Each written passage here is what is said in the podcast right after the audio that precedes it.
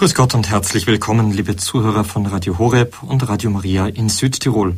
Schön, dass wir die kommenden gut eineinhalb Stunden an diesem heutigen Hochfest gemeinsam verbringen dürfen. Mein Name ist Peter Sonneborn. Das Ärgernis der Menschwerdung Gottes ist unser Thema heute. Noch einmal das Ärgernis der Menschwerdung Gottes. Eigenartig eigentlich, ein Ärgernis, ein Skandal, um es mal moderner auszudrücken, und das zu Weihnachten dem Fest der Liebe und Versöhnung. Man möchte fast ein bisschen, ein bisschen ätzend sagen, dem Fest der Gefühle. Jedes Jahr aufs Neue feiern wir Weihnachten oder, um es mal mit einem bekannten Weihnachtslied zu sagen, alle Jahre wieder kommt das Christuskind auf die Erde nieder, wo wir Menschen sind. Eh klar, meinen wir. Oder doch nicht. Immerhin sind zwei erstaunlich große Wahrheiten in diesem ganz einfachen Satz versteckt. Erstens mal alle Jahre wieder. Ja, können wir als Christen, als Katholiken sagen, es ist wirklich so. Die Liturgie der Kirche setzt das Ereignis von vor gut 2000 Jahren gegenwärtig. Wir sind, wie das Kirchenväter sinngemäß ausgedrückt haben, Zeitgenossen Jesu. Und in diesem Sinne tatsächlich alle Jahre wieder, und zwar genauso wie damals. Und zum Zweiten, wer kommt? Das Christuskind. Erlöser, Christus, unser Gott, und Mensch, denn er kommt als Kind. Zwei ganz erstaunliche und erschütternde Wahrheiten. Und die Frage stellt sich doch, sind wir damit, wenn wir das ganz genau betrachten, eigentlich einverstanden, so ganz und gar, jeder von uns, jeder Mensch und bis in die letzte Konsequenz? Ich glaube, wenn wir darum fragen würden, dürfte die Antwort, Antwort ziemlich unterschiedlich ausfallen. Und das war ja schon damals so.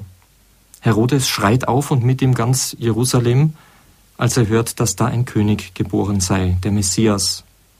Auf der anderen Seite die Hirten, sie hören die Botschaft der Engel, gehorchen, gehen hin und erfahren die Freude, den Messias gesehen zu haben. Tja, die Botschaft von Weihnachten dürfte damit durchaus das Zeug zum Ärgernis haben, auch wenn wir uns das eigentlich nicht wünschen. Aber lassen wir uns überraschen. Wir haben ja jetzt noch ein bisschen Zeit, Näheres darüber zu hören. Ich begrüße den Referenten des heutigen Abends, Professor Dr. Dr. Anton Ziegenaus. Grüß Gott, Herr Professor. Grüß Gott. Schön, dass Sie sich heute Abend die Zeit nehmen, Herr Professor, mit uns eine Sendung zu gestalten. Sie sind ja alles andere als eine unbekannte Stimme hier bei Radio Horeb. Sie sind von Anfang an mit dabei. Äh, bei den ersten Sendungen haben Sie schon äh, Ihre Botschaft an die Hörer gerichtet. Sie sind äh, Lehr waren Lehrstuhlinhaber für Dogmatik an der Universität in Augsburg, wissenschaftlicher Rat und Professor. Ähm, Sie hatten als Forschungsschwerpunkte Geschichte des Schriftkanons, Eskatologie, Sakramentenlehre und wenn wir da auf das schauen, was Sie so von sich gegeben haben in schriftlicher Form, ist das äußerst erstaunlich. 20 Buchveröffentlichungen, 250 Aufsätze, Artikel in Zeitschriften, 70 Lexikonartikel. Und dann haben Sie noch, ganz beachtlich, vier von acht Bänden einer katholischen Dogmatik geschrieben, die Sie gemeinsam mit Leo Kardinal Schäfzig herausgegeben haben. Also ein ganz beeindruckendes Werk, und wir sprechen heute eigentlich über ein ganz einfaches Thema. Beschäftigt Sie, also eine ganz persönliche Frage, Herr Professor, das Thema Weihnachten als Dogmatiker sehr? Ja, es ist eigentlich das, der erstaunliche Anfang. Nicht der Welt und der Schöpfung, aber der Geschichte Gottes mit uns Menschen, mit jedem Menschen. Und insofern, glaube ich, kann kein Christ und auch keine, der irgendwie sein Leben existenziell überdenkt, das vorne weglassen. Die Menschwerdung Gottes als Beginn Gottes mit jedem Einzelnen von uns, sozusagen die Grundlage für alles, was dann kommt. Wir sind jetzt schon sehr gespannt, Herr Professor, was es denn mit dem Ärgernis nun auf sich hat, denn für uns ist es ja nun wirklich ganz selbstverständlich, Weihnachten zu feiern. Wir sind also, wir nennen uns gute Christen und ähm, ja, ganz klar, dass wir dieses Fest jedes Jahr feiern. Ich bin schon gespannt, was das für uns alle auch beinhaltet. Herr Professor, aber zunächst freuen wir uns mal auf Ihre Worte, auf Ihren Impuls zum heutigen Thema, der, das Ärgernis der Menschwerdung Gottes. Dankeschön. Verehrte Hörerinnen und Hörer, das eigentliche Weihnachtsevangelium ist nicht jenes, das wir in der Christmette hören. In dem von der Krippe die Rede ist, davon, dass in der Herberge kein Platz war und von den Hirten auf den Feldern Bethlehems. Diese Geburtsgeschichte Jesu ist zwar eingängig, uns wohl vertraut, aber es fehlt doch das Wesentliche, dass dieses Kind Gottes ewiger Sohn ist. Das eigentliche Weihnachtsevangelium ist auch nicht das von Matthäus überlieferte, der nicht von der Geburt Jesu, sondern von der Huldigung der Sterndeuter handelt, obwohl diese Huldigung im griechischen Text proskynesis, auch die Bedeutung Anbetung haben kann und dann möglicherweise die göttliche Herkunft dieses Kindes anzeigt. Das eigentliche Weihnachtsevangelium bringt Johannes. Dieses Evangelium wird deshalb auch in der Messe am Tag des ersten Weihnachtsfeiertags verlesen. Manche werden sich wundern, dass dieses die Weihnachtsbotschaft am besten zum Ausdruck bringe, obwohl sie nicht von der Geburt, nicht vom Bethlehem, nicht vom Stern der Magier spricht. Aber dieses Vorwort des Johannesevangeliums sagt am klarsten, was der Kern dieser Botschaft ist. Am Anfang war das Wort und das Wort war bei Gott und das Wort war Gott. Durch das Wort ist alles geworden. Und das Wort ist Fleisch geworden und hat unter uns gewohnt. Derjenige, der Gott ist und durch den alles, also die Welt, die ganze Natur, wir Menschen, durch den alles ist, alles ist durch ihn geworden. Gott, der Schöpfer, also nicht irgendein höheres Wesen, ein Untergott oder dergleichen, sondern der Schöpfer Gott ist Mensch geworden und hat so als Mensch alle Höhen und Tiefen eines Menschenlebens durchgemacht und bleibt doch Gott. Die Menschwerdung des Gottessohnes wird am klarsten im Johannesevangelium zum Ausdruck gebracht. In der Menschwerdung, in der Gewissheit, dass wir nicht allein sind, durch diese Welt zu gehen, sondern Gott mit uns geht, dass er auf sich nahm des Menschen los, dass er Emmanuel, das heißt Gott mit uns ist, darin liegt die Freude der Weihnachtsfeier. Die Menschwerdung befreit uns von Sünde und Tod. Dieser Freude kann man sich öffnen, man kann sie aber auch verschließen. Der Mensch verschließt sich der Weihnachtsbotschaft durch zu viel Geschäftigkeit und dadurch, dass, der das Fest, dass er das Fest dem Kommerz ausliefert, dem Schenken und Beschenkt werden. Das beklagt und bedauert heute jeder, der versteht, was Weihnachten eigentlich besagt. In meinem Vortrag heute will ich, verehrte Hörerinnen und Hörer, nicht in das sattsam bekannte Lamento über die materialistische Verfremdung der Weihnachtsbotschaft sprechen, sondern auf grundlegendere Schwierigkeiten mit der Botschaft hinweisen. Gott wird Mensch. Die Weihnachtsbotschaft kann auch zum Ärgernis werden. Warum? Da möchte ich zunächst einmal das Problem der Erkennbarkeit Gottes ansprechen. Das Wort ist Fleisch geworden und hat seine Herrlichkeit uns gezeigt. So heißt es im Johannesevangelium. Aber diese Formulierung bereitet nicht geringe Schwierigkeiten. Kann man Gott sehen? Kann man ihn erkennen? Im dritten Jahrhundert nach Christus setzte sich im Altertum der sogenannte Neuplatonismus durch. Er hat die sogenannte negative Theologie entwickelt. Sie besagt, dass wir Menschen von Gott nicht sagen können, was er ist. Wir können nur sagen, daher negative Theologie, was er nicht ist. Das heißt, man kann ihm nur alle irdischen Kategorien wie was er ist, wo er ist, wann er ist, absprechen. Alle zeitlichen oder örtlichen Aussagen treffen bei ihm nicht zu. Wir können immer nur sagen, was er nicht ist. Die Vorstellung, dass das Wort Mensch wird, dass Gott Mensch wird, wäre für einen Neuplatoniker eben eine Gotteslästerung. Der reine Gottesbegriff des absoluten Wesens, des schöpferischen Weltgrundes und des unendlichen Seins, so drücken die Philosophen das aus, was wir Gott nennen. Diese, dieser Begriff sträubt sich gegen den Gedanken, dieser Mensch sei Gott. Diese Vorstellung sei anthropomorph, menschlich von Gott gedacht.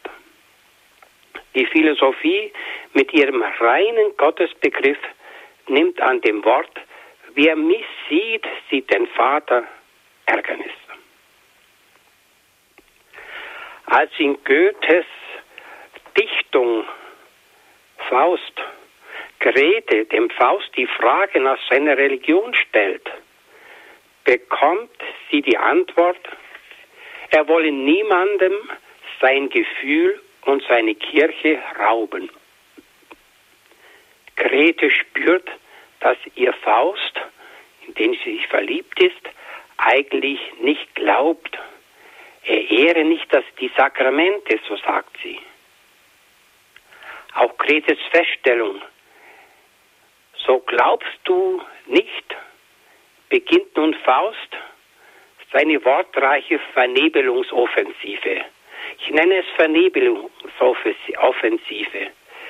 Er macht viele Worte, aber will damit nur etwas verschleiern, dass das Eigentliche und Wesentliche fehlt. Er sagt wörtlich, wer darf ihn nennen? Wer ihn bekennen? Ich glaub, ihn be wer ihn bekennen, ich glaube, und wer bekennen, ich glaube ihn. Wer empfinden und sich überwinden zu sagen, ich glaube nicht.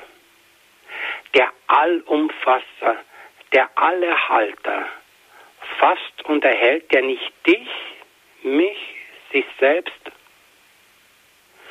Wölbt sich der Himmel nicht da droben? Liegt die Erde nicht hier unten fest? Und steigen freundlich blickend ewige Sterne nicht hinauf?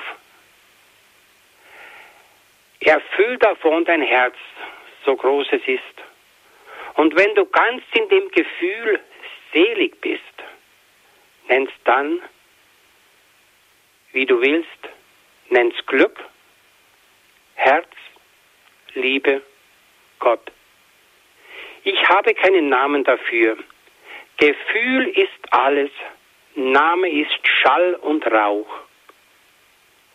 umnebelnd Himmelsglut.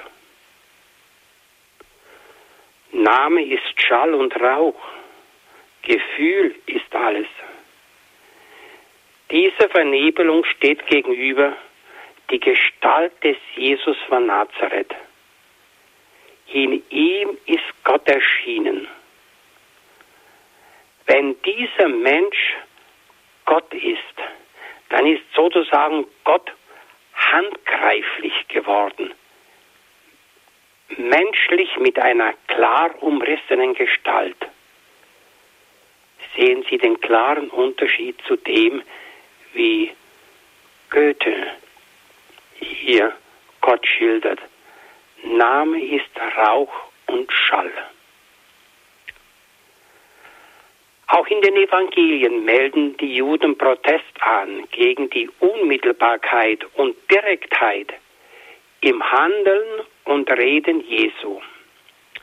Als er dem Gelähmten seine Sünden vergibt, sagen sie, er lästert Gott. niemand kann Sünden vergeben als Gott allein. Vor allem, vor allem aber erregt er im Johannesevangelium Anstoß. Und zwar der göttliche Anspruch dieses Menschen, Jesus, als er sagte, noch ehe Abraham war, bin ich. Es heißt wörtlich, da hoben die Juden Steine auf, um auf ihn zu werfen. Ebenso griffen sie nach den Steinen, als er sagte, ich und der Vater sind eins.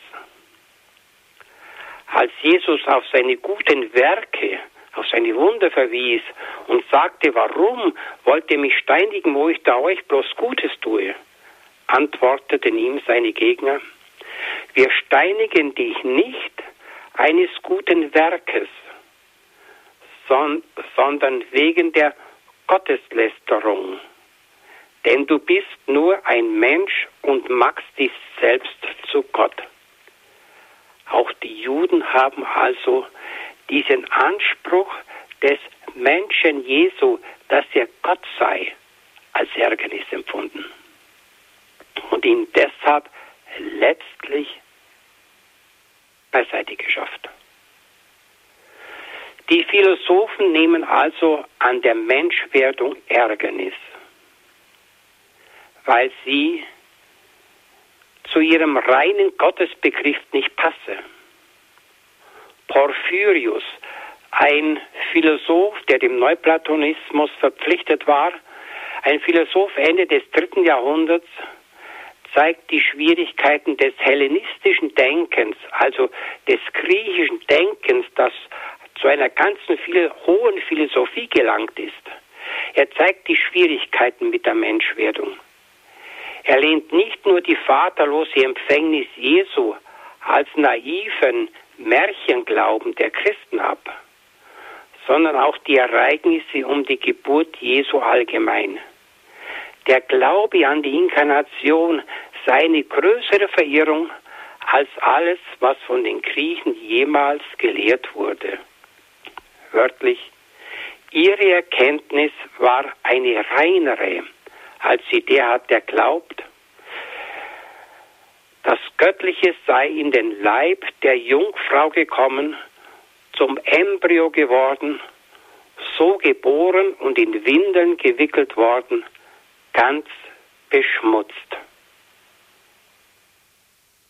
Der Doketismus, eine Richtung auch im zweiten und dritten Jahrhundert nach Christus.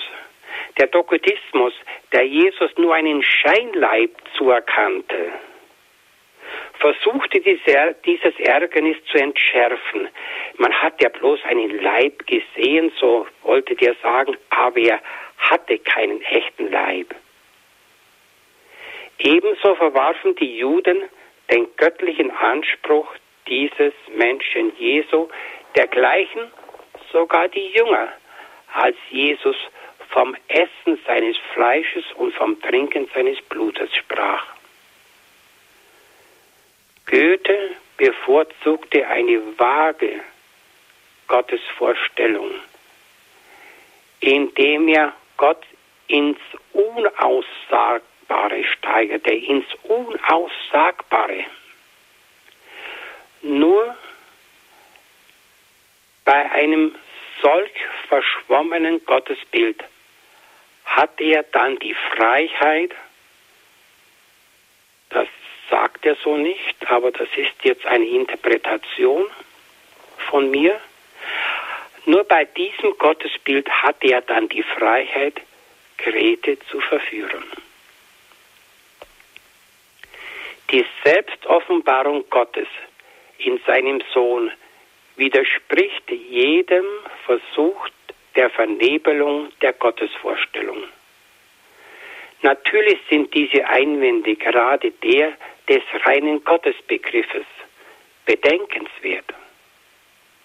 Aber die biblischen Texte zeigen uns einen sehr nahen und geradezu handgreiflichen Gott in der Menschwerdung des Sohnes. Hören wir nur die ersten Verse vom ersten Johannesbrief. Es heißt dort wörtlich, was von Anfang an war, was wir gehört haben, was wir mit unseren Augen gesehen, was wir geschaut und was unsere Hände angefasst haben, das verkünden wir, das Wort des Lebens. Denn das Leben wurde offenbart. Wir haben gesehen und bezeugen und verkünden euch das ewige Leben, das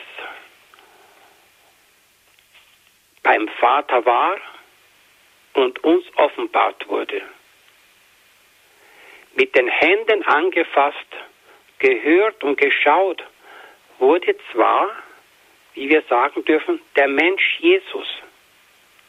Aber Johannes spricht immer vom eigentlichen unsichtbaren Wort des Lebens, das erschienen ist. So innig sind Göttliches und Menschliches verwoben. Und noch ein Gedanke. Gefühl ist alles, sagte Faust in Goethes Dichtung. Wie viele meinen bei Gott ein Gefühl der Seligkeit, sozusagen vergleichbar einem Rausch. Sie meinen etwas Undefinierbares. Wiederum bei Faust kommt das zum Ausdruck, als Grete zu ihm sagt, ich lese jetzt einen kleinen Text vor, der Faust sagt, er will niemand sein Gefühl und seine Kirche rauben. Grete, das ist nicht recht. Man muss daran glauben. Faust, muss man? Grete, die ja verliebt war in Faust. Ach, wenn ich etwas auf dich könnte. Du erst auch nicht die heiligen Sakramente. Faust, ich ehre sie. Grete, doch ohne Verlangen. Zur Messe, zur Beichte bist du lange nicht gegangen. Glaubst du an Gott? Und dann kommen eben Worte dieser Vernebelung, dieser Aussprache, dieser Begriffe, du allumfassend, und es wird eigentlich alles vernebelt. Die Gegenwart, das Weiterwirken Jesu müssen wir bedenken. Jesus ist ja nicht im Jahre 1, wann jetzt das war, etwas vor unserer Zeitrechnung sozusagen, sieben, das ist jetzt gleich. Jesus ist ja nicht einmal erlebt und dann in den Himmel aufgefahren. Er bleibt ja gegenwärtig. Es gibt die Gegenwart Christi, indem er weiterwirkt. Und wo? In den Sakramenten. Wer das ablehnt, nämlich dass Gott ein Hic et Nunc hat, dass er heute gegenwärtig ist, dass er heute die Kranken aufrichtet, dass er heute die Sünden vergibt, der wird letztlich auch ganz große Schwierigkeiten haben mit der Menschwerdung am Anfang. Denn er wird auch nicht zugeben, dass dieser Mensch, Jesus von Nazareth, Gottes Sohn ist. Mit anderen Worten, dass Gottes Sohn in dem bestimmten Menschen, Jesus von Nazareth, da ist. Das, wer das annimmt oder nicht annimmt, der steht dann bei der gleichen Entscheidung, wenn er fragt, gibt es im Sakrament eine Gegenwart, ein Weiterleben Jesu, wo er nun der damals da war, heute in meinem Leben da sein kann. Besteht das Ärgernis zu Recht? Ist es dem transzendenten, weltüberhobenen Gott prinzipiell unmöglich, wie Philosophen manchmal meinen, Mensch zu werden? Wir können ihm die Möglichkeit dazu genauso wenig absprechen, wie wir es ihm verwehren können, in der Gestalt des eucharistischen Brotes gegenwärtig zu sein. Letztlich gilt hier der Satz contra factum non valet argumentum. Gegen die Tatsache der Menschwerdung hilft kein Gegenargument des philosophischen Begriffes.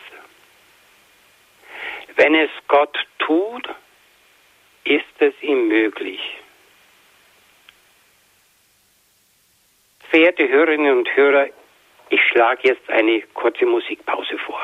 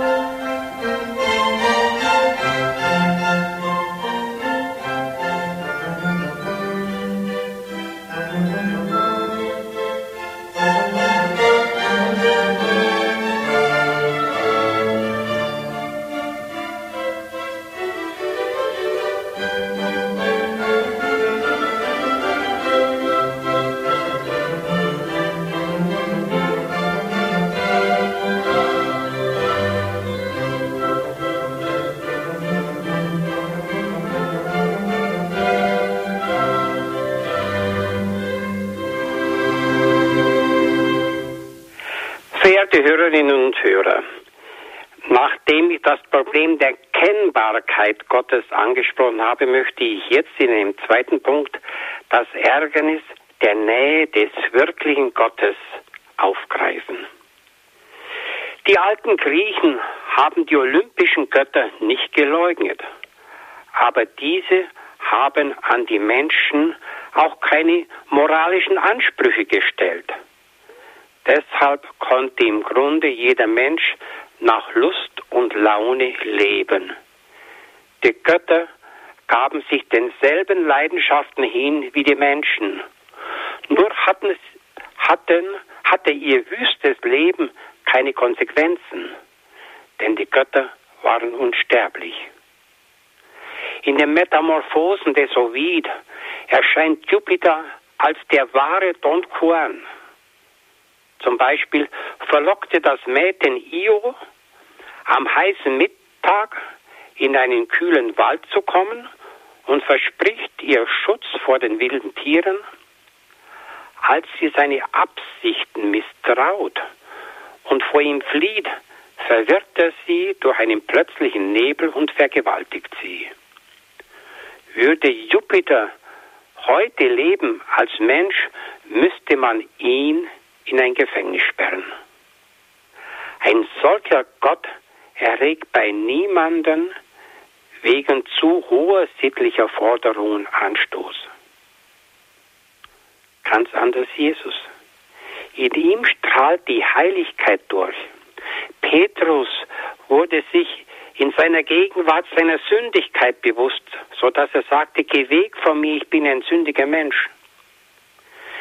Bedenken wir seine Geduld, sein Leiden können, seine Feindesliebe. Er fordert, und zwar entschiedene Liebe. Manche, man denke nur an die Bergpredigt oder die Forderung der Unauflöslichkeit der Ehe. Ebenso die Gegenwart Christi in den Gestalten von Brot und Wein. Hier vollzieht sich immer dieselbe Gegenwart wie in Jesus von Nazareth. Gottes Sohn ist uns nahegekommen. Diese Nähe Gottes ist einerseits Grund zur Freude. Das Licht leuchtet in die Finsternis, hören wir bei Johannes. Aber es heißt, die Finsternis hat es nicht ergriffen. Die Welt erkannte das wahre Licht nicht. Warum nicht? Nicht nur wegen des reinen Gottesbegriffs, wie schon gezeigt wurde, sondern auch deswegen, weil der Mensch die Finsternis mehr liebte als das Licht. Die Welt ist nach 1 Johannes voll von der Begierde des Fleisches, der Begierde des der, das, vom Prahlen mit dem Besitz und die Verfallenheit, von der Johannes spricht, meint die Welt, aber nicht die von Gott geschaffene Wirklichkeit, sondern er meint die egozentrische Haltung. Also wenn Johannes von Welt spricht, so denkt er oft an die egozentrische Welt, die selbst, selbstversponnene Welt, das sich drehen um die eigene Achse, das Kreisen um sich selbst. Sie öffnet sich nicht für Gott, der ihm entgegengeht in Liebe. Welt ist bei Johannes in etwa das, was Paulus die Sünde nennt und was die Theologie dann Erbsünde nannte. Der Mensch hat die Neigung, sich einzuigeln, nur seinen eigenen selbstischen Willen gelten zu lassen. Darum hebt es, darum hebt er sich die Augen zu, dass er das Licht nicht sieht und die Ohren, dass er das Wort nicht hört. Verehrte Hörerinnen und Hörer, diese Tage ging eine Umfrage durch die Presse. 70 Prozent der Deutschen seien religiös. Als Christ und als Priester wundert man sich nur, dass diese Religiosität sich nicht zeigt. Denn das Leben scheint doch total verweltlicht zu sein. Man ist, um noch einmal an Goethe zu erinnern, religiös wie Faust. Der Name ist Schall und Rauch, Gefühl ist alles. Man will sich von Gott nicht bestimmen lassen. Insofern wird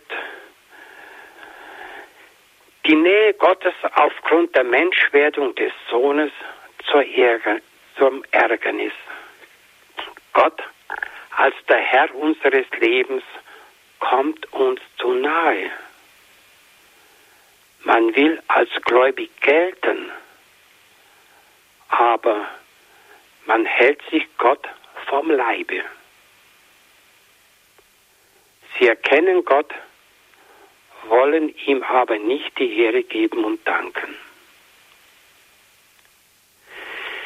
Wir stehen vor der Möglichkeit, uns dem Anspruch Gottes, den er durch seinen menschgewordenen Sohn erhebt, zu öffnen oder die Finsternis mehr zu lieben als das Licht. Eine solche Haltung führt dann in der Regel in einer Art höflichen Zurückhaltung beziehungsweise unbewussten Selbsttäuschung zu einem allgemeinen Glauben, zu einer Art freien Treue, die christlich sein will, aber in entscheidenden Situationen immer wieder ausklingt. Etwa indem man sie vorsagt, man muss es nicht so ernst nehmen, man ist ja kein Fanatiker und auch kein Fundamentalist. Oder ich glaube schon, auch wenn ich nicht selten in die Kirche gehe. Oder aber, wenn die Selbstbehauptung stärker ist, dann führt diese Haltung, die immer ausklingt, wenn sie also stärker ist und nicht mehr ausklingt, dann führt sie möglicherweise zum Atheismus.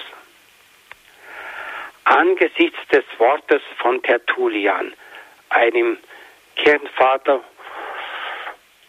zur, in der ersten Hälfte des dritten Jahrhunderts, angesichts dieses Wortes von der Anima Naturalita Christiana, das heißt, dass die Seele von Natur her eine christliche Prägung habe. Und der Aussage des Neuen Testaments, dass alles durch das Wort geworden ist und alles durch ihn und auf ihn hin geschaffen ist, so heißt es im Kolosserbrief, angesichts dieser Aussage ist ein Atheismus eigentlich unverständlich. Diese Haltung fand sich im vorchristlichen Altertum selten und entsprang eher einer Übertreibung einer gegen die anthropomorphe Gottesvorstellung gerichteten Aufklärungstendenz. Damals wurde der Atheismus nur von wenigen Intellektuellen vertreten. Seine starke Verbreitung zu einer Weltanschauung, die in einem Drittel der Welt geherrscht hat, fand er erst im christlich-europäischen Raum. Dass der atheistische Kommunismus in China ist, auch der atheistische Kommunismus in China ist aus Europa importiert. So kann man sagen, es ist der Atheismus eigentlich im christlich-europäischen Raum entstanden. Dieser kämpferische Atheismus hat seinen Ursprung im Verlust des, des christlichen Glaubens, von dem aber noch etwas geblieben ist, nämlich die Form des schlechten Gewissens. Die Nähe Gottes in der Menschwerdung des Sohnes hat den Anspruch Gottes und seine Liebe so ins Bewusstsein gehoben, dass im Falle der Verweigerung einer positiven Antwort nicht eine Gleichgültigkeit, sondern ein energischer, kämpferischer Atheismus ausgelöst wurde. Um diese psychologisch etwas vertrackten Gedankengänge zu erklären, sei an Josef Roths Antisemitismusdeutung erinnert. Dieser, selbst ein Jude, schrieb in den 30er Jahren des letzten Jahrhunderts, man kann nicht oft, oft genug wiederholen, dass die heutigen Deutschen, er meint hier eigentlich die Nazis, die Juden nicht deswegen hassten, weil sie Christus gekreuzigt haben, sondern weil sie ihn hervorgebracht haben. Und Sigmund Freud spricht von den Antisemiten als schlecht getaufte Christen. Damit ist nicht gemeint, dass deren Taufe irgendwelche Mängel aufgewiesen hätte, sondern dass der innerlich nicht angenommene Glaube nur ein schlechtes Gewissen zurückließ, das zum Hass auf den nicht geliebten Jesus Christus führte, aber dann an den Juden abreagiert wurde. Waltraud Herbstritt schreibt ähnlich in Hinblick auf Edith Stein, wörtlich. Die Verfolgung der Juden ist für Edith Stein die Schmähung der Menschheit des Herrn. Niemals wird der arische Rassendünkel die jüdische Abstammung Christi übernehmen. Der Hass gegen die Juden richtete sich, wenn das stimmt, gegen Christus, in dem der nicht überhörbare, aber nicht innerlich angenommene und geliebte Anspruch Gottes ergangen ist. Beim Atheismus ist es ähnlich wie bei vielen Ehen. Wenn nicht die Liebe das Leben der Partner bestimmt, was sie sollte, kann sie leicht in Hass umschlagen. Weihnachten ist ein Fest der Freude. Ich verkündige euch eine große Freude, sagte der Engel zu den Hirten auf den Feldern von Bethlehem. Als die Sterndeuter den Stern sahen, freuten sie sich sehr. Die erschienene Herrlichkeit war voll Gnade und Wahrheit. Weihnachten ist jedoch auch eine Herausforderung.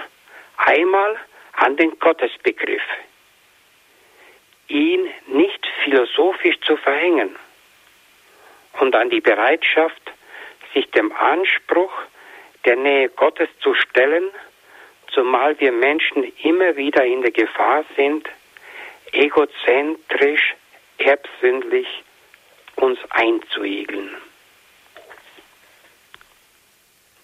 Ich danke Ihnen sehr für Ihre Aufmerksamkeit.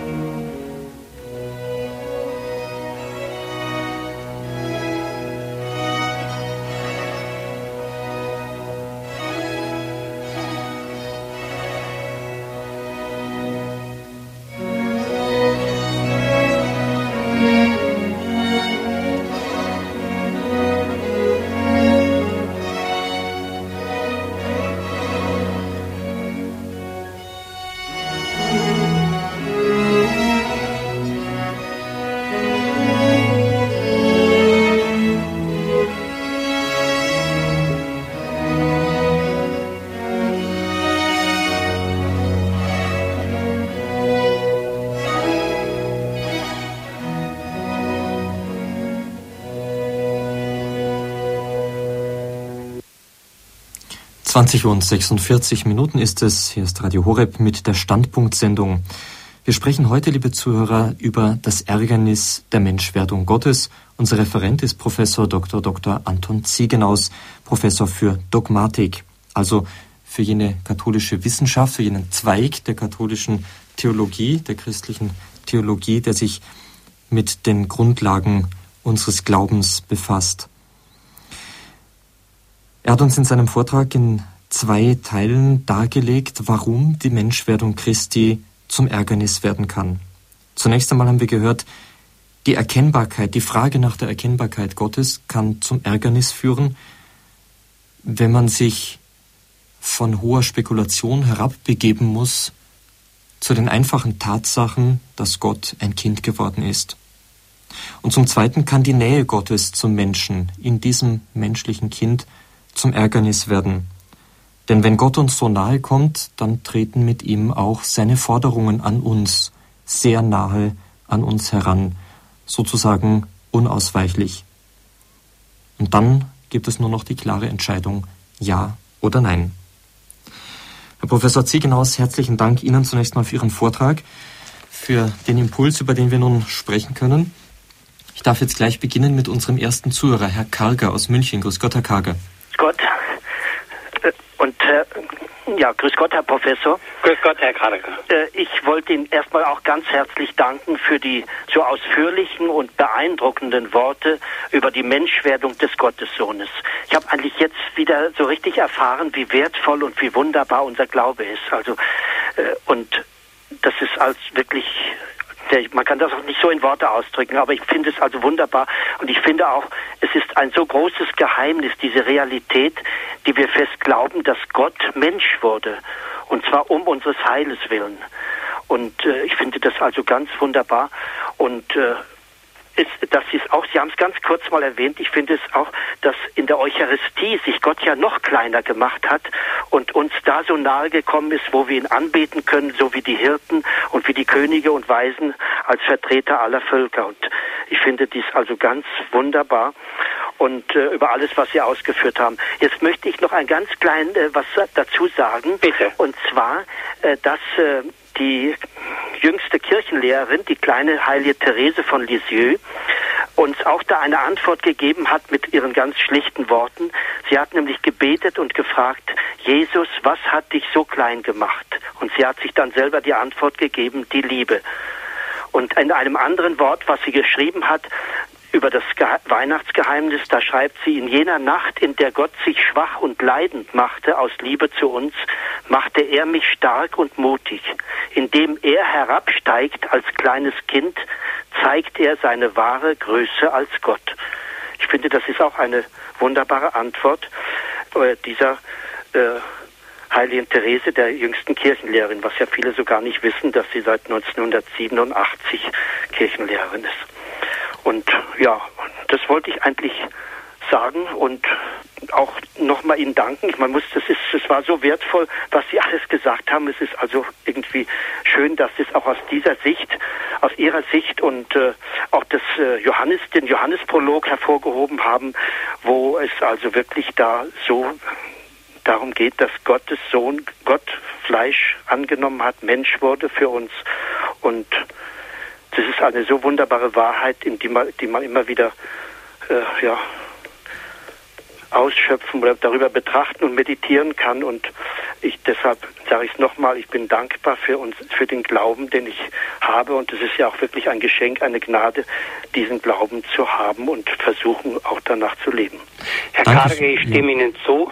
Danke. Der Glaube ist etwas Wunderbares. Ja, ja. Ah, Sie sagten dann zu Recht, das ist eine gute ein guter Zusatz.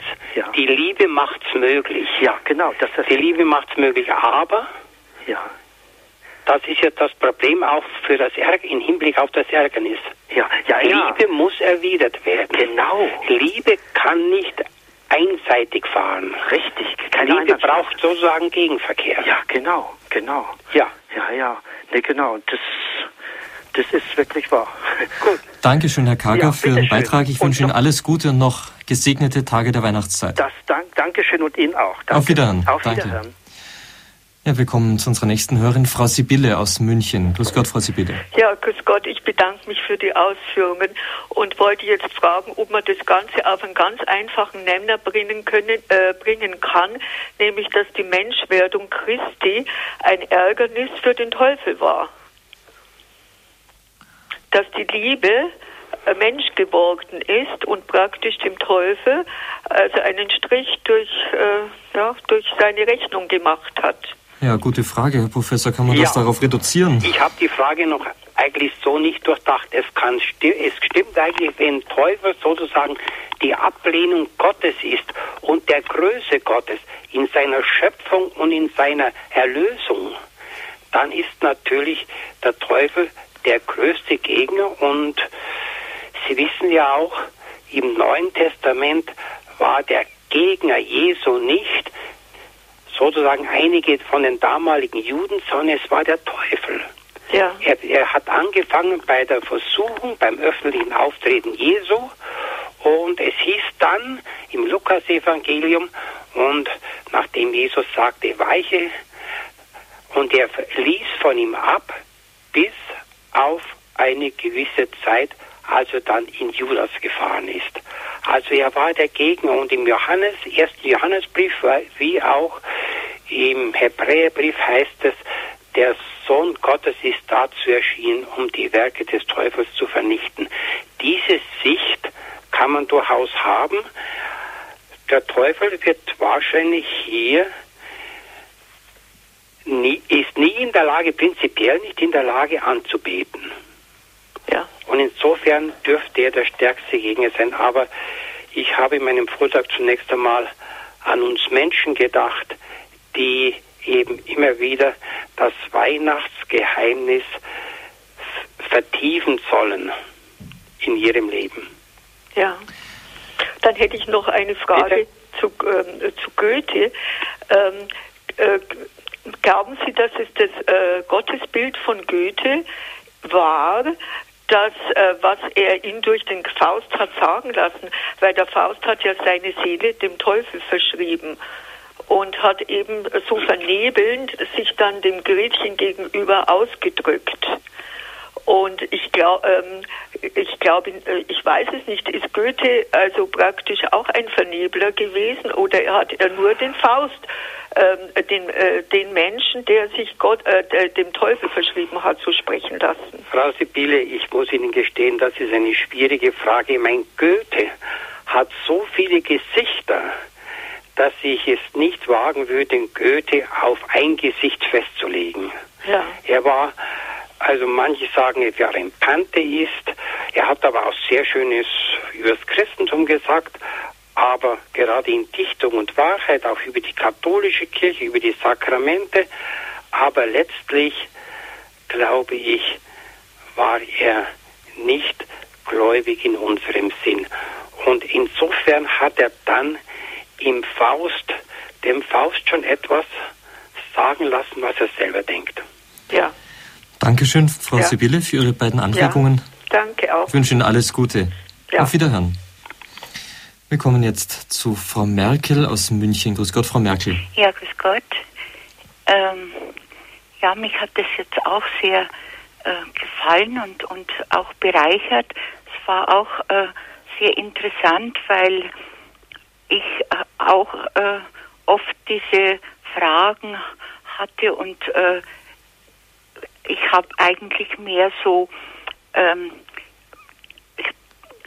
den Glauben, der war für mich eigentlich lebenswichtig. Also ich habe hätte sonst eigentlich mein Leben nicht geschafft. Also ich habe äh, wie auch andere Menschen oder viele ziemliche Verluste und Schicksalsschläge gehabt, aber ich habe eigentlich ich äh, nie irgendwie gebetet, dass ich äh, irgendwie eine Lösung, sondern eigentlich immer um die Kraft, äh, das äh, zu zu bewältigen.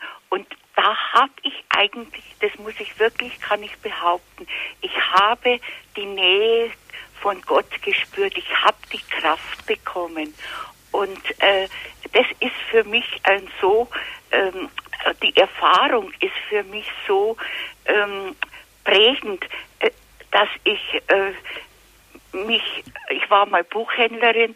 Natürlich äh, hab, liest man dann viel und auch eben ein bisschen äh, die, äh, ähm, wie gesagt, ähm, sagen wir mal, schwierigere Sachen, also die Bibel auch, aber auch äh, theologische und äh, den, äh, was halt so ein bisschen mehr ins, ins Intellektuelle, ins Wirt, in Ratzinger und so, früher die Bücher. Und äh, ich bin irgendwie einfach so zufrieden mit meinem einfachen Glauben, den ich einfach so erfahren habe und brauch, ich habe eigentlich nie ähm, so äh, das Bedürfnis gehabt, mich so sehr mit ähm, äh, mit so, so mit Theorien und so befassen, was mich natürlich sehr interessiert hat und und was ich äh, eben auch äh, was, was eben auch für mich. Ähm, Frau Merkel, äh, ja. danke schön. Ich darf Sie ganz kurz unterbrechen. Ja. Und zwar wird in wenigen Sekunden unser UKW-Signal in München abgeschaltet. Ja. Schön, dass Sie alle, liebe Zuhörer in München, jetzt auch dabei waren. Ich wünsche Ihnen noch einen gesegneten Abend. Die Sendung können Sie wie immer über unseren CD-Dienst und über Podcast herunterladen. Also alles Gute Ihnen. Kann man Bis sich das, zum nächsten ich habe kein, äh, kein äh, Computer, kann man sich das eigentlich auch schicken, diesen Vortrag vom Herrn Professor, weil ich fand ihn wahnsinnig gut. Die Angaben dazu, Frau Merkel, äh, gebe ich am Ende der Sendung noch durch. Also Aha. wenn Sie da noch dabei sind, dann äh, sage ich Ihnen Telefonnummer, E-Mail-Adresse und alles, ja, wie Sie da hinkommen können. Ja. Gut. Ja, Herr Professor Ziegenhaus, das war doch eine interessante Anregung von Frau Merkel jetzt. Der einfache Glaube, äh, der genügt. Also ich komme aus dem Bäuerlichen. Ja, also der einfache Glaube genügt. Also mir ich, hat er genügt. Da will ich gar nichts abstreichen. Wenn Sie den einfachen Glauben leisten können und der Glaube Ihnen Kraft gibt, seien Sie zufrieden. Es ist nicht der Sinn, des, dass der gute Katholik den Zweifel sucht. Die Frage ist nur, wenn der Zweifel kommt. Den habe ich schon auch mal gehabt und da habe ich mich auch an einen Priester gewandt und äh, äh, weil ich äh, nicht wegen meinem Leben irgendwie an Gott, aber ich habe in meinem Umfeld so viele Menschen, die auch gläubig sind und so viel äh, äh Leid mitmachen müssen, sodass ich da oft Zweifel gehabt habe, hab, lieber Gott, warum gibst du denen keine Kraft, warum lässt du die verzweifeln? Ich habe ich hab schon, ich bin 68, ich habe schon in meinem Freundeskreis sogar drei Suizide miterleben müssen von ja. Bekannten und, und das waren aber also äh, Menschen, die äh, äh rechtschaffen und sich bemüht haben, äh, die haben, sind halt dann ja. Und da ja, Frau Merkel, ähm, ich glaube, jetzt kam noch ein wichtiger Hinweis von Herrn Professor Ziegenaus. Was ist denn jetzt, wenn diese Zweifel kommen? Was ist dann unser Halt? Also der Zweifel, wenn ich jetzt da anfangen darf. Ich würde sagen, der Zweifel kann natürlich zu einer vertieften, zu einer neuen Frage führen. Es wäre, der Zweifel hat auch eine positive Bedeutung, wenn wir neue Fragen entdecken. Stellen Sie sich einmal vor, wir blieben alle im Kinderglauben. Dann werden wir auch nicht erwachsen sein. Es kommen neue Fragen, neue Probleme und es kommt zum Beispiel, wie Sie, Frau Merkel, bemerkt haben, es kommt das Leid, es kommt der Suizidversuch. Da kann man natürlich jetzt Zweifel haben, wer das alles wegschiebt, der wird auch nicht reif. Aber den Zweifel soll man nicht suchen, meine ich. Der Zweifel kommt von selbst und dann muss man eben gewärtigt sein oder schauen, dass man auf dem Glaubensansatz weitersteigt. Man soll also nicht auf der Zweifelsebene weitersteigen, sondern auf dem Glaubensansatz, wobei der Glaube immer wieder den Zweifel dann überwindet. Und man soll beten, was sie getan haben, und dass man die Kraft bekommt, dem Zweifel standzuhalten, damit der Zweifel nicht über uns Macht bekommt. Glaube heißt ja Vertrauen. Ich vertraue dir. Zum Vertrauen passt nicht sozusagen ein Ich zweifle an dir. kann man am Ehepartner einfach zweifeln? Das würde dann die ganze Ehe schon in Frage stellen. Es wäre der Anfang zu einem Auseinandergehen. Der Zweifel muss immer wieder im größeren Vertrauen und Glauben überwunden werden. Natürlich ist es heute in manchen theologischen Richtungen auch zu finden, dass manche sagen, wir wagen den Glauben. Aber der Glaube ist letztlich kein Wagnis, meine ich. Der Glaube ist kein Wagnis. Paulus sagt, ich weiß, wem ich geglaubt habe. Der Glaube erlebt die Treue des Gegenüber, die Treue Christi. Insofern wagt er nicht. Aber er steht natürlich manchmal vor Situationen, wo es jetzt heißt, glaube ich oder nicht, wo er dem Zweifel nachgeben kann. Aber hier ist es entscheidend, dass er nicht im Zweifel, nicht im mangelnden Glauben das Heil sucht, sondern eben im vollen Glauben, den er, in den er immer tiefer hineinwächst. So viel dazu. Dankeschön, Herr Professor. Danke auch an Frau Merkel aus München. Ich glaube, Herr Professor, wir haben ja heute am 6. Januar ähm, drei Heilige, die vielleicht auch so manchen Zweifel auf ihrem langen Weg durchgemacht haben, die vielleicht auch Fürsprecher sein können, wenn es bei uns mal dunkel wird und wir einen langen Weg zum Herrn zurückzulegen haben. Ja, man weiß natürlich von diesen Heiligen, Sie sagen drei, das wissen wir nicht. Es ist nur von Sterndeutern die Rede. Es sind dann aber sehr früh schon im Altertum drei geworden. Wahrscheinlich nach den drei Geschenken, die, die gebracht wurden, hat man auch drei angenommen und dann drei Könige noch. Aber diese drei Heiligen, sicher, wir wissen nicht, wie es weitergegangen ist bei ihnen, nachdem sie dem Kind gehuldigt oder wie man es auch übersetzen kann, nachdem sie das Kind angebetet haben. Wahrscheinlich war der Glaube anfangs auch stark, der Zweifel stark, sollen wir überhaupt aufbrechen? Man kann ja vielleicht, was wird die Umgebung gesagt haben, wenn da auf einmal zwei Leute, wie soll ich sagen, ihre Ausrüstung herrichten, ihre Kamele oder Pferde, was sie gehabt haben, und aufbrechen, haben die Leute nicht gesagt, das sind aber kreuzkauzige Leute, das sind Spinner. Kam ihnen da nicht auch irgendwie ein Zweifel, den sie aber überwunden haben? Und dann natürlich, was soll man zu Herodes sagen, wenn man auf Umwegen heimkehrt? Haben Sie schon geahnt, wie es dem gehen wird? Man weiß es nicht. Also man kann von diesen drei Gestalten wenig sagen. Sie waren Suchende und sie waren Findende. Als Sucher waren sie auf dem Weg, aber auf dem Weg zum Finden. Mhm. Ja. Danke sehr. Ich darf jetzt Herrn Rückel als, aus Saulgrub begrüßen. Grüß Gott, Herr Rückel. Grüß Gott.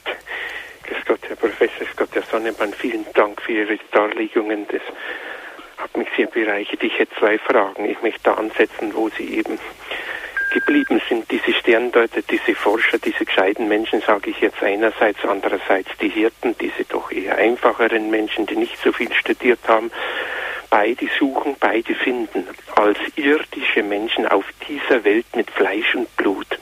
Wir dagegen, äh, 2000 Jahre später, ich sage jetzt einmal provozierend, müssen glauben im allerheiligsten Altarsakrament. Äh, natürlich kann man jetzt sagen, ja, aber es ist das Baby im Mutterleib, das ist das Kind, das der Mensch kriegt als Vater, als Mutter, als Mitmensch, der da hockt und, und was weiß ich. Aber die Handgreiflichkeit eines äh, Gottessohnes äh, als Mensch erfahren zu haben vor 2000 Jahren, äh, was sagt man drauf, wenn heute ein Mensch, warum, äh, wenn der der Gottes Sohn so hautnah ist, dass er uns, dass wir ihn nicht hereinlassen in unsere Einigelung, so so wie Sie es ausgeführt haben, äh, dann müsste man sagen, und Paulus ja auch, diese, er wagt nicht zu glauben, sondern er weiß es.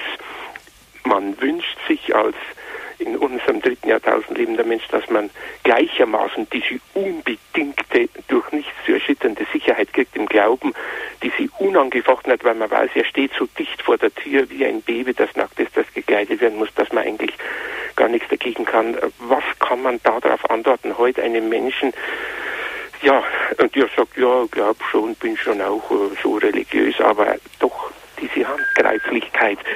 Was sagt man zu dieser Unterschiedlichkeit, wenn man das vergleicht? Ja, vielen Dank. Danke, Herr Rückel. Herr Professor. Ja. Was man jetzt sagen soll, das hängt wahrscheinlich auch immer vom Gegenüber ab, wie er argumentiert, wie man ihm begegnet, wie man ihn sozusagen packen soll. Man braucht ja immer auch taktisches Gespür.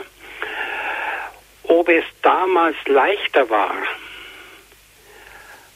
da habe ich meine Bedenken. Es gibt in der Theologie einen Ansatz, die sagen, wir kommen an Jesus heran über die Evangelien. Da kann man sich ihn vorstellen. Romano Guardini, also auch ein sehr großer Theologe, hat gesagt, am besten kommen wir zu Jesus hin wie Paulus. Paulus hat ihn nicht gesehen, hat den Herrn nicht gesehen. Und er hat die gleichen Probleme wie wir. Und dem Thomas wurde ja gesagt, selig, die nicht sehen und doch glauben. Das ist die Situation der Leute nach Christus, dass sie glauben und obwohl sie nicht sehen, das ist wohl möglich und zwar deshalb ist es möglich, wenn ich recht sehe, weil der Glaube immer, immer ein Geschenk ist. Der Glaube ist immer ein Gnade. Um den Glauben müssen wir beten. Für uns, dass wir den Glauben haben, für unsere Angehörigen, dass wir den Glauben haben. Und ich glaube, dieses Geschenk des Glaubens war notwendig für einen Thomas, der ihn ganz gesehen hat und erlebt hat, dem glaubwürdige Freunde gesagt haben, er ist auferstanden und dem gesagt hat, nein, das kommt mir nicht in die Tüte. Und der dann zum Glauben geführt wurde. Also, was man sagen soll, ich würde sagen, wir sollen uns bemühen, gedanklich die Probleme an eine Lösung heranzuführen, soweit es geht, im sauberen Denken, im Bemühen um sauberes Denken, dass wir nicht in einer intellektuellen Arroganz sozusagen unsere Zweifel nähren und züchten, aber letztlich, dass wir klein werden und beten. Was haben die Leute haben an der Krippe gesehen. Sie haben ein kleines Kind gesehen. Was hat Elisabeth gewusst, als da eine Frau zu ihr kam, Maria? Sie war erleuchtet vom Heiligen Geist, heißt es. Und irgendwie ist es immer die Botschaft, die von Gott her, von der Übernatur her uns eingegeben wird, dass wir sie annehmen oder wir nehmen sie nicht an.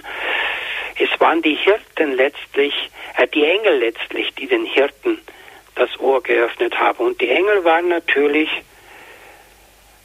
wie soll ich sagen, in, ihrem in ihrer kindlichen Art weniger verdorben als vielleicht ein neuplatonischer Philosoph Porphyrius, der gesagt hat, wie soll da ein Gott in Windeln liegen?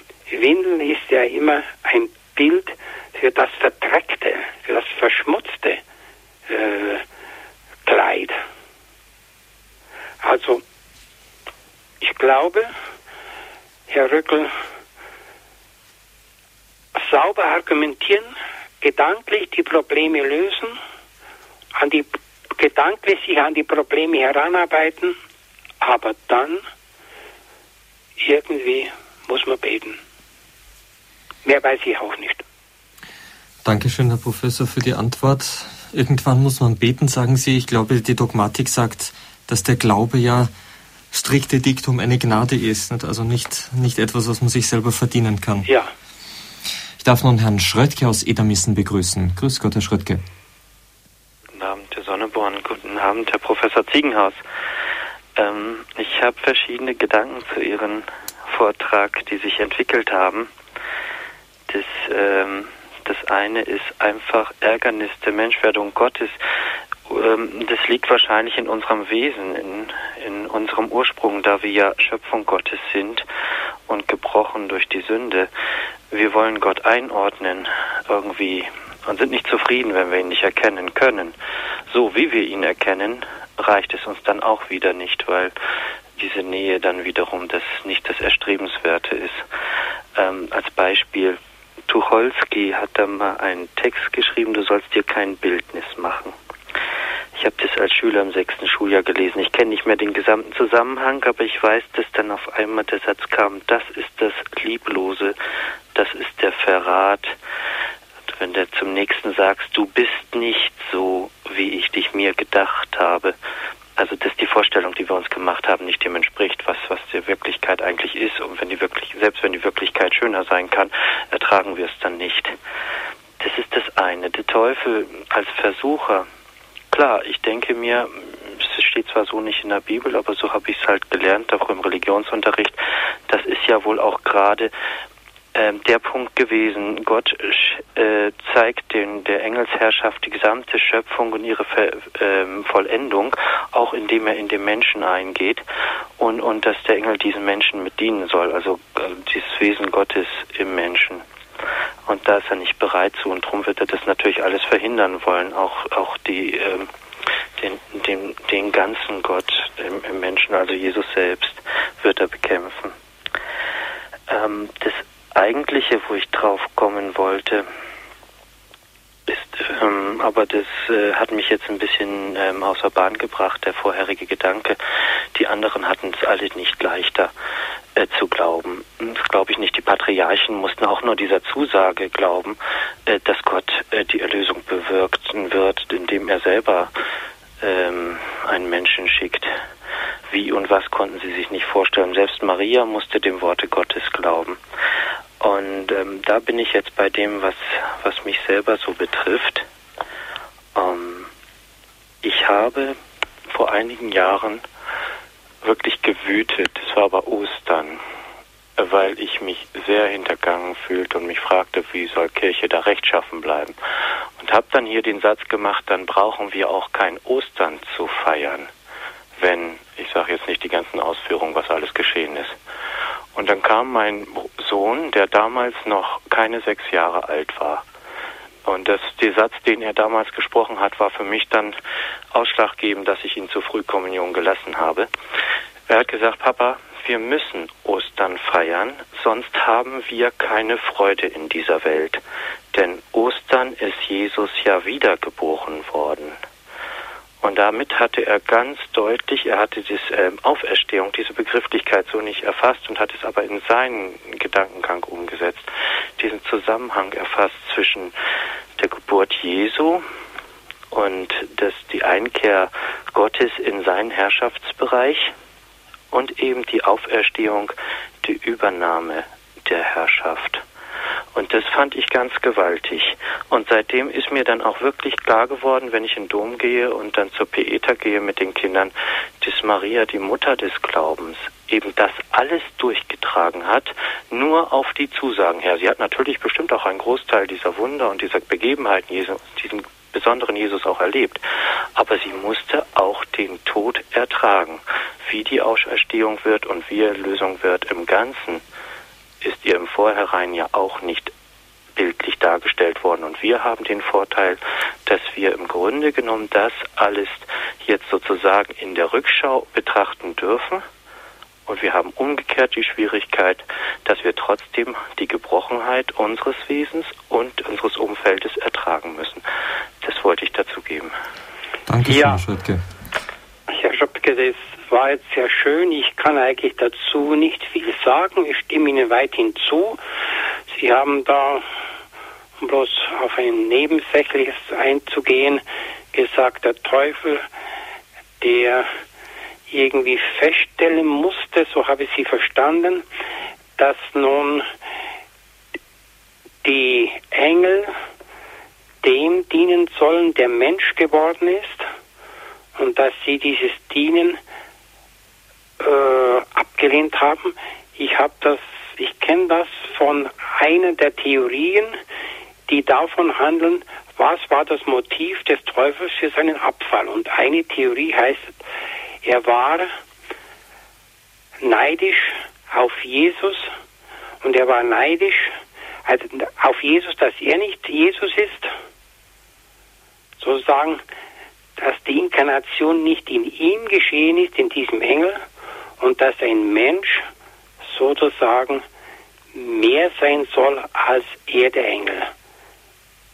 Das ist so eine, eine Theorie, aber die Motivation einer Entscheidung kann man beim Menschen eigentlich nicht genau ausmachen und das kann man auch beim gefallenen Engel nicht tun.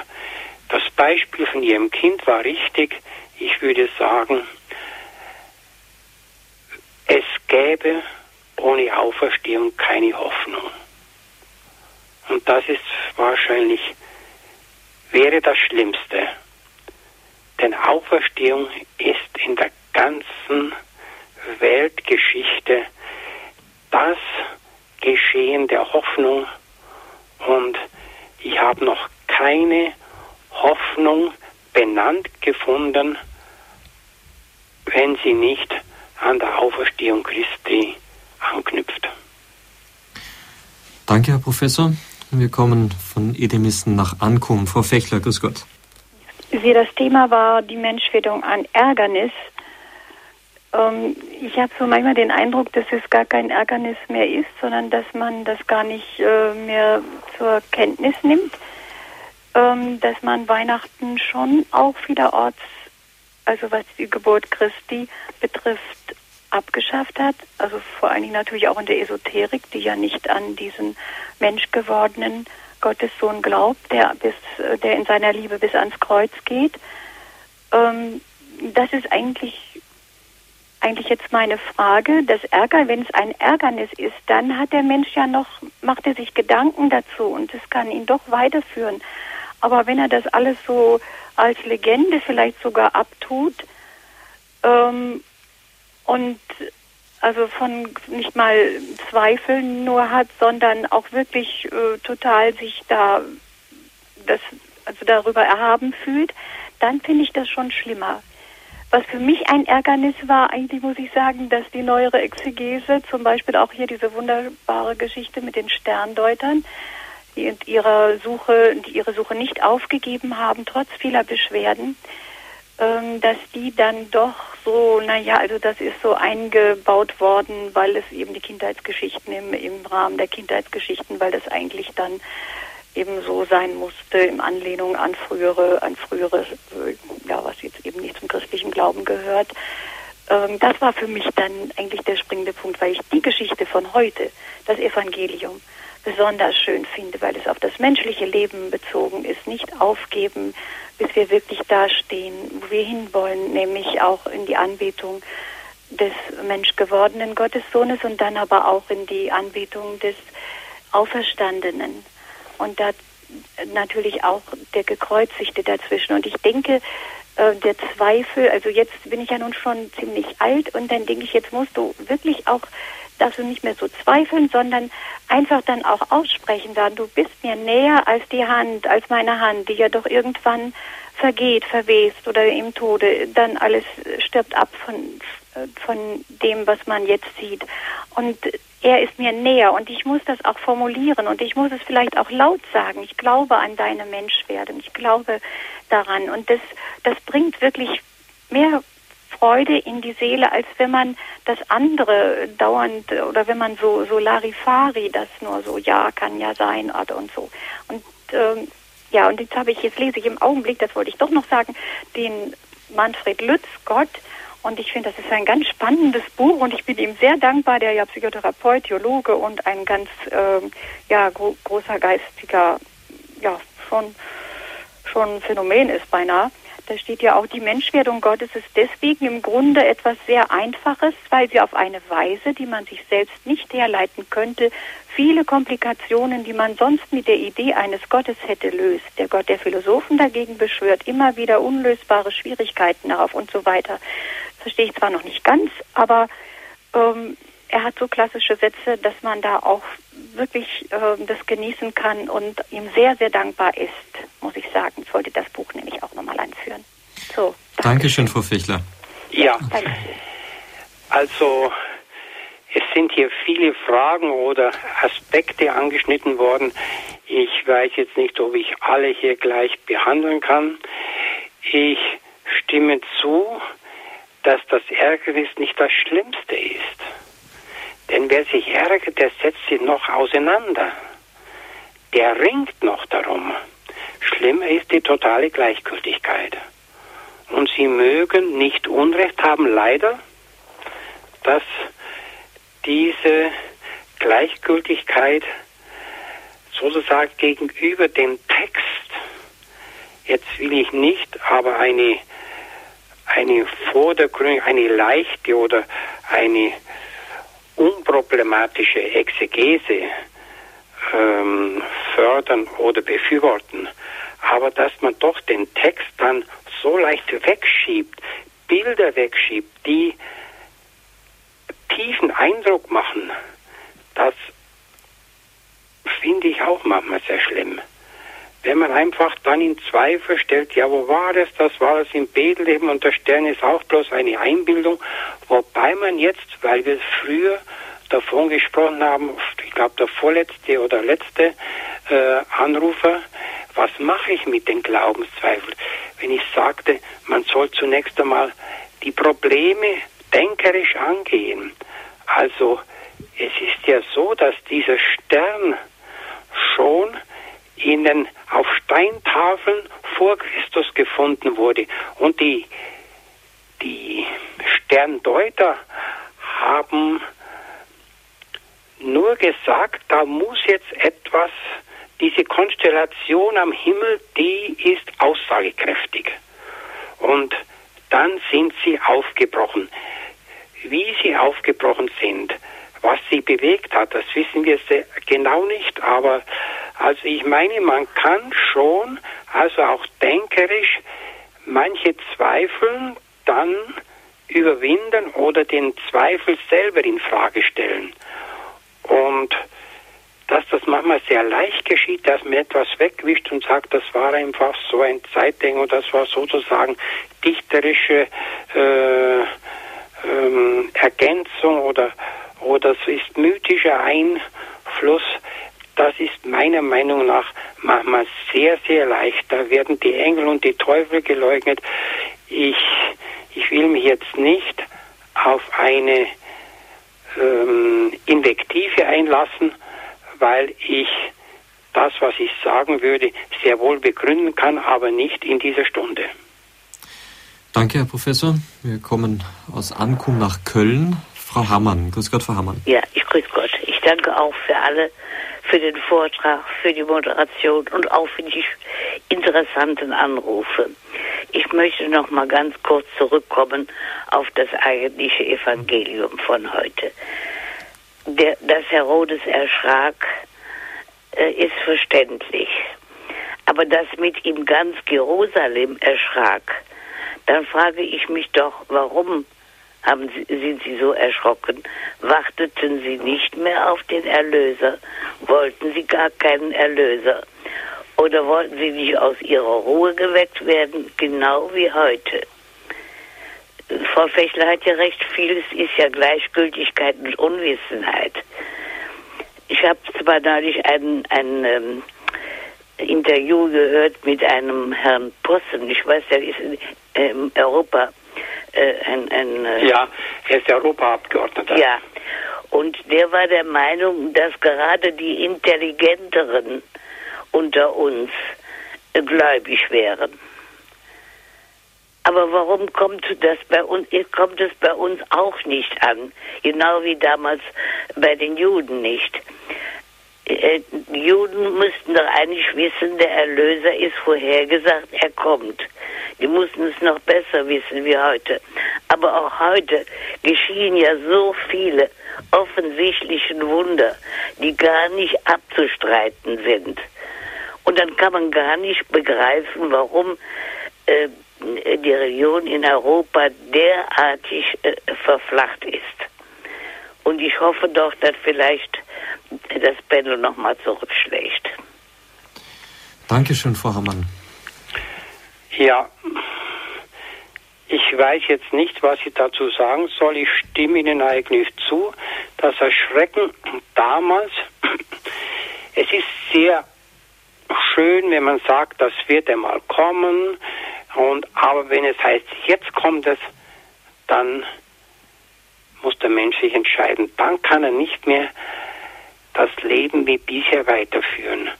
Und wenn man es nimmt, wenn Matthäus da schon in der Vorgeschichte, also in der Kindheitsgeschichte, das geschehen lässt, was beim erwachsenen Jesus geschehen ist.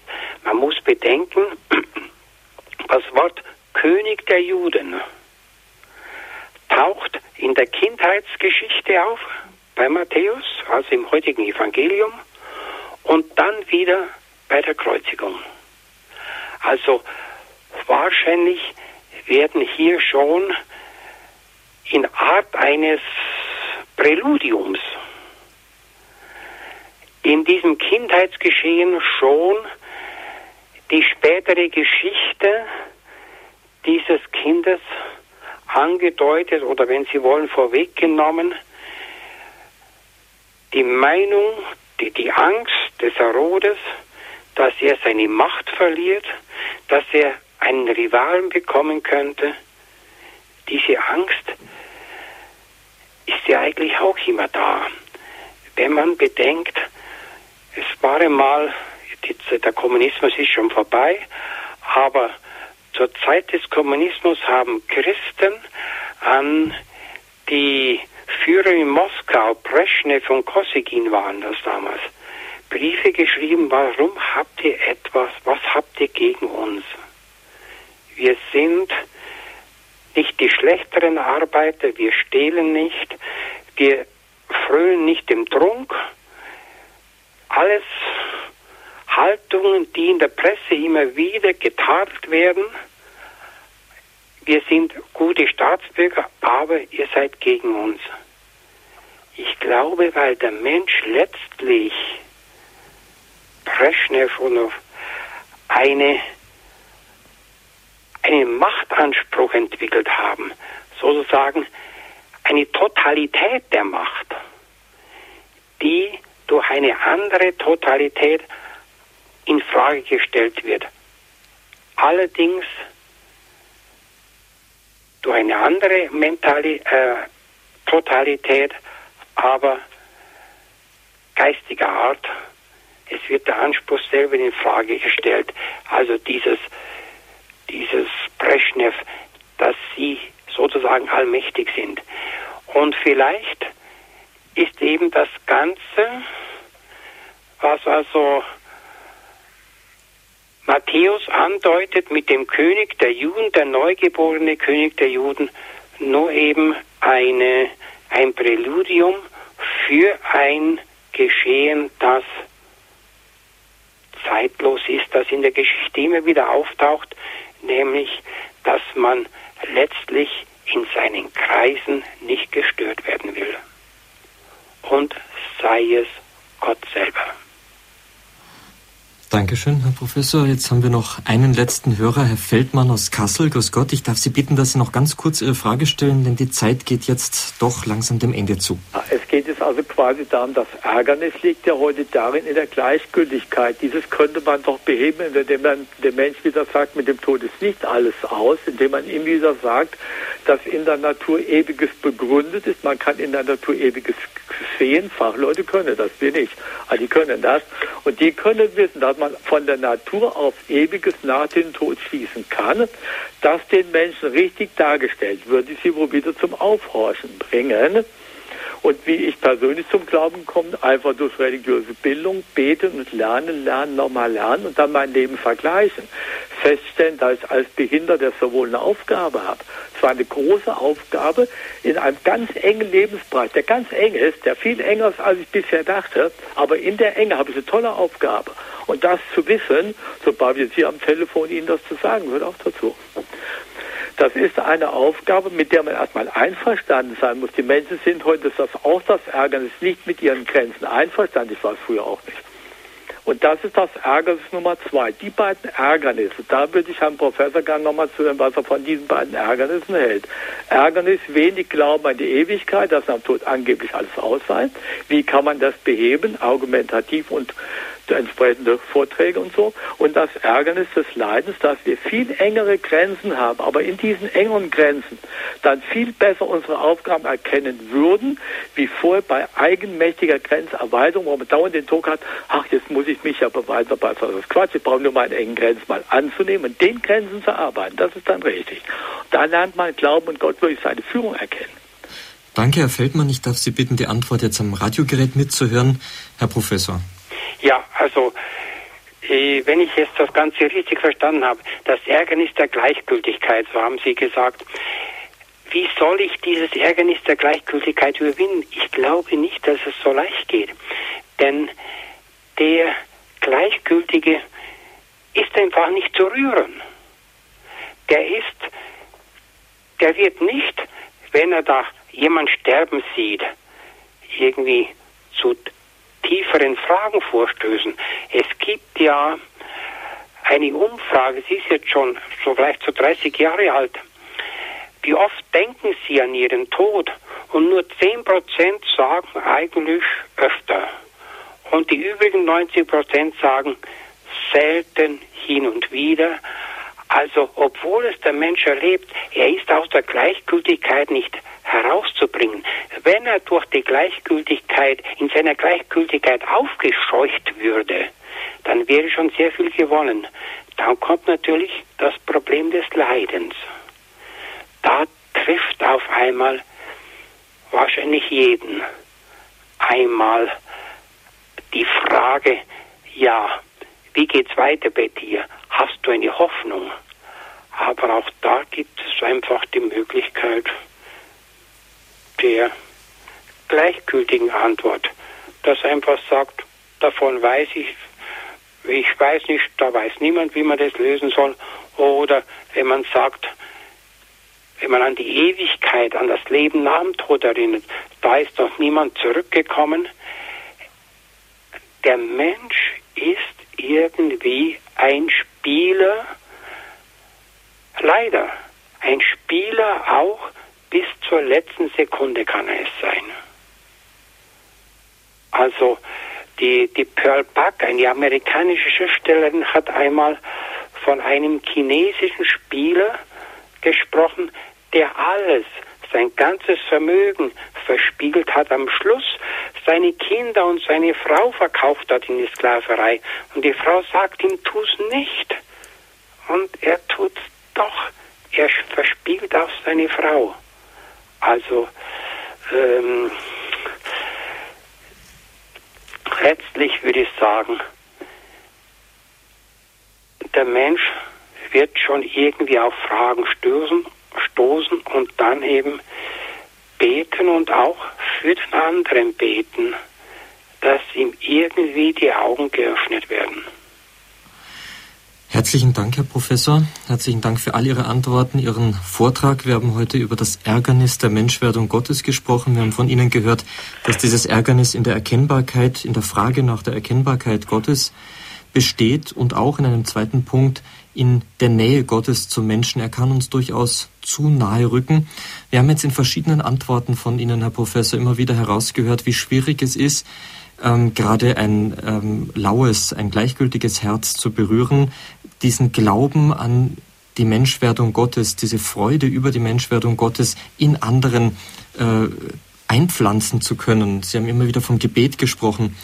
Ich möchte Sie zum Abschluss bitten, könnten Sie, auch wenn wir das nicht bei anderen bewirken können, dennoch eine, eine zusammengefasst, eine Herzenshaltung nennen, die wir uns und anderen wünschen und erbitten dürfen, die uns dieses Ärgernis umgehen lässt und die Freude von Weihnachten im Herzen aufleuchten lässt? Ja, ich glaube, es geht immer wieder, jetzt wiederhole ich mich leider, irgendwie in der Form des Gebetes, wo der Mensch dann selber, also ich selber, wir, wir Christen selber immer wieder tiefer dieses Geheimnis erfassen und wo wir dann froh werden über das Große dieses Geheimnisses, hat auch ein oder zwei der Zuhörer schon angesprochen, die Freude über das Weihnachtsgeschehen, über die Nähe Gottes und dass wir dann eben auch in dieser Art, wenn wir beten und uns im Beten versenken, dass wir dann auch andere in unser Gebet hereinnehmen. Das ist die Haltung, einfach schlichte, die Haltung der Liebe. Dankeschön nochmals. Darf ich Sie, Herr Professor, zum Abschluss dieser Sendung noch um Ihren priesterlichen Segen bitten? Ja, es geht jetzt etwas schnell. Ich nehme hier ein, eine Formulierung von Kierkegaard. Herr, gib uns trübe Augen für Dinge, die nichts taugen und Augen voller Klarheit für alle deine Wahrheit. Das gewähre und gebe euch die allmächtige Gott, der Vater, der Sohn und der Heilige Geist. Amen. Er bleibe bei euch in seiner Liebe. Amen. Amen. Danke und auch Ihnen im Namen noch aller Zuhörer alles Gute, Herr Professor Ziegenhaus. Ja, Ihnen auch. Auf Wiederhören. Wiederhören. Liebe Zuhörer, schön, dass Sie dabei waren. Danke, dass Sie die Sendung durch Ihre Beiträge bereichert haben. Es waren eine große Anzahl von Beiträgen, die immer wieder neue Aspekte zu diesem Thema eingebracht haben. Wenn Sie diese Sendung des heutigen Abends noch einmal hören möchten, dann können Sie gerne einen Mitschnitt bestellen und zwar bei unserem CD-Dienst. Das ist wichtig für alle, die keinen Computer haben, die nicht auf unser Podcast-Angebot zurückgreifen können. Unseren CD-Dienst erreichen Sie telefonisch von montags bis freitags zwischen 9 und 12 und 13 und 16 Uhr unter folgender Telefon- bzw. Faxnummer 0049, wenn Sie von außerhalb Deutschlands anrufen, 700 7525 7520 und von innerhalb Deutschlands einfach 0700 7525 7520. Unser CD-Dienst ist auch mittwochs 13 bis 18 Uhr nicht da und freitags nur vormittags. Wenn Sie eine E-Mail schreiben möchten, können Sie das gerne tun unter folgender Adresse cd-dienst@ horeb.org, cd-dienst.horeb.org. Auch auf unserer Homepage www.horeb.org können Sie direkt bei dem heutigen Programm die Sendung bestellen. Für alle, die einen Computer besitzen, unser Podcast-Angebot steht selbstverständlich für Sie zu, zu, zur Verfügung. Verzeihung, ab morgen ist die heutige Sendung dort abrufbar. Wie das geht, das werden Sie vermutlich wissen, wenn Sie einen Computer besitzen. Wenn nicht, dann kann Ihnen gerne unsere Technik-Hotline weiterhelfen.